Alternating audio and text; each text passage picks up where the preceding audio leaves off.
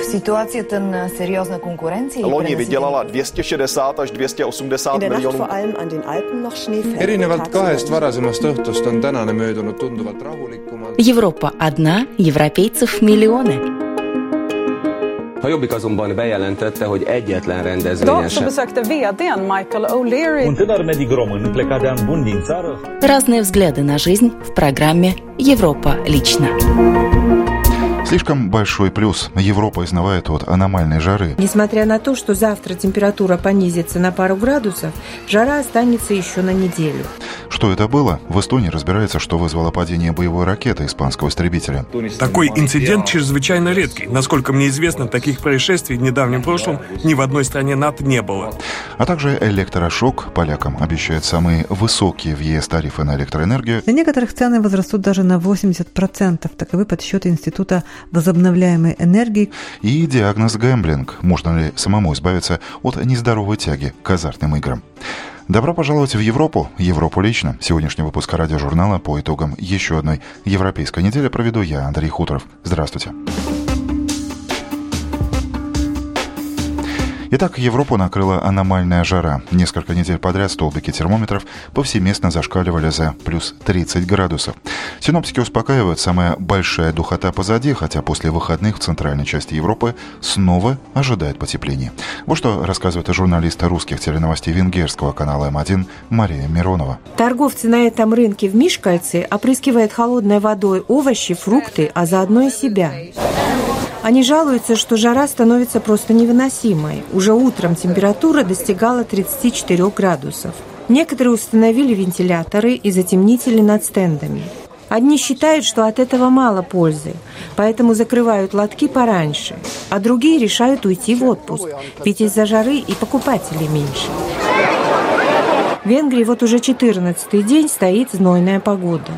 Жители заполонили пляжи. Чопаке тысячи людей ежедневно ищут прохлады на берегу озера. На пляже строятся специальные солнцезащитные приспособления, где можно укрыться от палящего солнца. Для защиты от ультрафиолетового излучения мы установили над бассейном для малышей навес, а над игровыми площадками теневые паруса. Посадили платаны с горизонтальной кроной, говорит сотрудник пляжа. В больших городах люди спасаются от жары под распылителями воды. Перед входом в магазин игрушек в городе Печь поместили воду для собак, чтобы наши четвероногие друзья тоже могли немного охладиться. Специалисты считают, что в жару нужно уделять особое внимание домашним животным. Например, в этом приюте для бездомных животных в городе Залаэгерсе не только заботятся о снабжении водой, но и часто поливают животных. В этой школе верховой езды в городе Балашадярма занятия проводятся только утром и вечером. Кроме того, несколько раз прыскивают водой сено и охлаждают животных. Метеорологи Венгрии продлили оранжевый второй по степени угрозы уровень тревоги из-за жары. Несмотря на то, что завтра температура понизится на пару градусов, жара останется еще на неделю. Кстати, такого же мнения придерживаются и наши латвийские прогнозисты. Начиная со вторника, температура воздуха снова повысится. Не намного, но во второй половине августа снова возможна жара до плюс 30 градусов.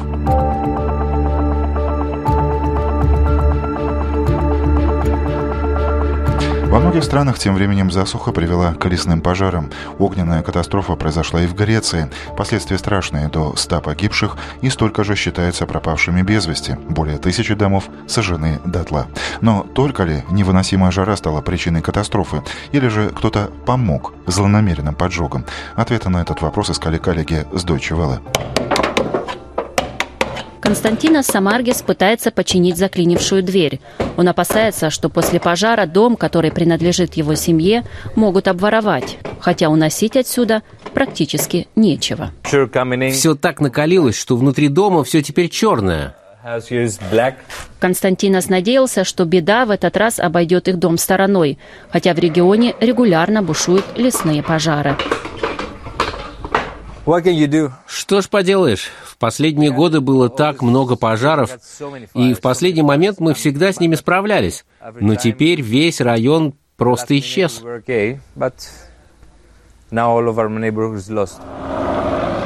Такое впечатление, что здесь была война. В некоторых местах все еще тлеют обломки. Многие местные жители погибли во время пожара. Каждый день становится известно о новых жертвах. Некоторые пропали без вести. Сейчас ведутся их поиски. Иоаннис Макрис работает в Красном Кресте – Вместе с коллегами он старается сделать все возможное, чтобы помочь людям. Мы в шоке от того, что здесь видим. Мы всему обучены, у нас есть опыт. Мы знаем, чего здесь можно ожидать. Но ведь мы тоже люди. У нас мурашки по коже, когда мы видим, что здесь случилось. Такого еще не было. Людей пожар застал врасплох. Спасатели пытаются донести до властей, что впредь необходимо проводить специальное обучение для местных жителей, чтобы они были подготовлены к таким катастрофам катастрофам. Мы должны иметь специальные планы эвакуации в случае чрезвычайных ситуаций. Это зона повышенного риска из-за того, как здесь расположены улицы, дома и, прежде всего, из-за густой растительности. Ания Биков и ее муж – они волонтеры. Без их помощи здесь не справиться. Многие местные сразу же после того, как это случилось, предложили свою помощь. Но, к сожалению, никто к ним потом не обращался. Они приходят сюда, посмотрят, но не хватает человека, который бы взял на себя всю организацию. Никто не учится на таких катастрофах. Выводы должно сделать правительство. Сейчас власти занимаются поиском причины возгорания. Не исключено, что кто-то умышленно совершил поджог. Такое уже случалось не раз но такой катастрофы, как этим летом, здесь не помнят. Тем временем власти Греции предостерегают от возникновения новых очагов возгорания, ведь самый жаркий в этом регионе месяц август только начинается. Что это было? В Эстонии разбирается, что стало причиной падения боевой ракеты, которую в эстонском небе по ошибке выпустил испанский истребитель. Кстати, место, где упал снаряд, уже обнаружено, и взорвался он в безлюдной местности. Теперь причина инцидента выясняет следствие, в котором участвуют специалисты из Эстонии, Испании и других стран НАТО. Тему продолжит обозреватель актуальной камеры эстонского телевидения Ильдар Низамединов. Операция по поиску ракеты венчалась успехом. С вертолета была замечена воронка взрыва взрыва на заболоченной территории в Ярварском уезде. Такой инцидент чрезвычайно редкий. Насколько мне известно, таких происшествий в недавнем прошлом ни в одной стране НАТО не было. Свидетельством серьезности этого инцидента является то, что премьер-министр Эстонии Юрий Ратас имел на сей счет телефонный разговор с генеральным секретарем НАТО Йенсом Столтенбергом, а министр обороны Испании Маргарита Роблес Фернандес выразил эстонской стороне сожаление в связи со случившимся. Расследование должно показать, почему такое случилось, и потом специалисты различных областей дадут заключение, как избежать повторения таких ситуаций. В ходе расследования должно выясниться, стал ли причиной запуска запуска боевой ракеты какой-то технический сбой в системах истребителей Еврофайтер «Тайфун», либо ошибку допустил испанский пилот. Бывший пилот истребителя Арво Палуме поясняет, что система запуска ракет достаточно надежно защищена от случайностей. Чтобы запустить по цели, надо делать как минимум 3-4 операции. Включить э, выключатель безопасности, системы вооружения – потом выбирать конкретную ракету, потом надо захватить цель, чтобы он был в захвате, и после этого нажать на кнопку э, боевого спуска. Участие испанского контингента в миссии по охране воздушного пространства балтийских стран приостановлено. Из Эстонии в Польшу энергетики этой страны выступили с предупреждением, что через два года в Польше будут самые высокие в Европе оптовые цены на энергию и, как следствие, самые большие тарифы для всех групп потребителей. Почему? Ответы на этот вопрос искала обозреватель радио Польша Евгения Самоделкина. Для некоторых цены возрастут даже на 80%. Таковы подсчеты Института возобновляемой энергии, которые полностью сходятся с подсчетами Европейской комиссии. На эту тему говорили гости польского радио Магдалена Складовская из портала «Высокий на пенче», то есть «Высокое напряжение», и Марчин Рожковский из независимого аналитического центра «Ягеллонский институт». Чем же объяснить такое подорожание электроэнергии и энергетических услуг, причем в таком быстром темпе? Это прогнозы, как можно прочитать из так называемой категории «business as usual». Известно, что цены электроэнергии будут расти. Главный вопрос заключается в том, что сделать, чтобы этот рост был как можно менее ощутимым. Марчин Рожковский. Energetyka w ogóle, szczególnie w Polsce, jest bardzo... Очень ускорились внешние регулирующие механизмы. Особенно стоит отметить регулирующие механизмы Европейского Союза, которые очень сильно на протяжении 15 лет ужесточают климатическую политику. Что это значит? То польская энергетика как бы перестала этому соответствовать, потому что тепло почти в 100%, а электроэнергия почти в 80% производится из угля, и Польша уже за это платит. А через два года будет платить еще больше. Именно так, потому что в Польше есть такая таинственная экстраплата за выброс СО2, то есть то, что присовокупляется к каждому мегаватту в час производимой энергии.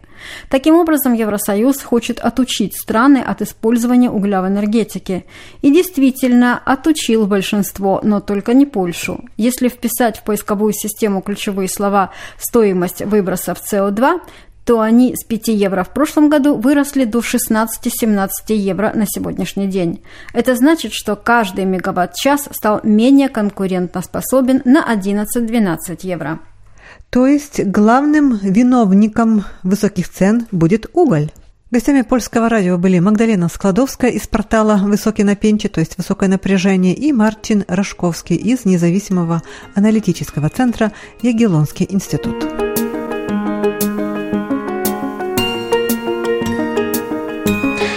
Еще одна тема – диагноз гэмблинг. 100 тысяч чехов страдают от игровой зависимости. Это касается и игр на деньги, и времяпрепровождения за, например, стрелялками в интернете. Но не все так плохо. Чешским опытом решения проблемы делится журналист «Радио Прага» Антон Каймаков.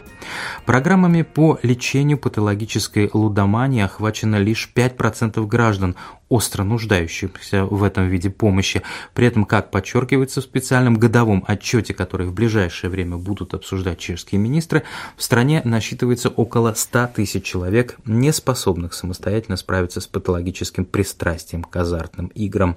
Специальные программы по избавлению от лудомании реализуются центрами в девяти административных краях Чехии.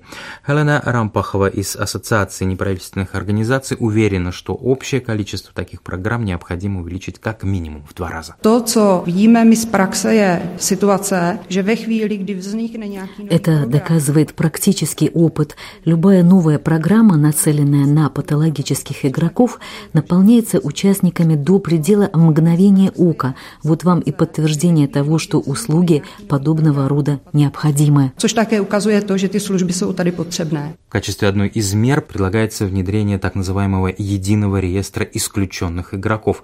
Посредством упомянутой системы, например, государство намерено запретить осуществлять ставки людям, получающим из бюджета пособия для малоимущих. Планируется, что реестр исключенных игроков будет подключен также и к базе данных игорных заведений Министерства юстиции страны. Систему, однако, вероятно, можно будет запустить в действие не ранее 2020 года. В настоящее время Минфин повторно объявил тендер, по результатам которого будет выбрана фирма, отвечающая за работу единого реестра. Владельцы казино и игровых баров, благодаря существующим законодательным нормам, уже сегодня располагают возможностью ограничить поле деятельности некоторых своих клиентов. Например, может быть ограничен размер осуществляемых ставок. Эффект от данной меры без единого регистра исключенных игроков, однако, минимален. В этом уверен руководитель Национального центра мониторинга наркотиков и патологических зависимостей Виктор Мравчик. Владельцы горных заведений опасаются применения более радикальных профилактических мер.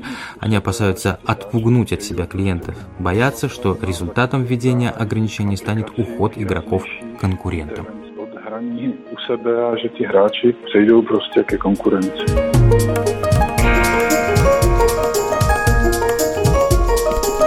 Что наша жизнь, игра, и на этом у меня все. В сегодняшнем выпуске радиожурнала «Европа лично» прозвучали сюжеты коллег с радио Польши, актуальной камеры эстонского телевидения, Deutsche Welle, венгерского канала М1 и радио Прага. Четверть часа в студии на Домской площади провел Андрей Хуторов. Желаю вам доброго дня.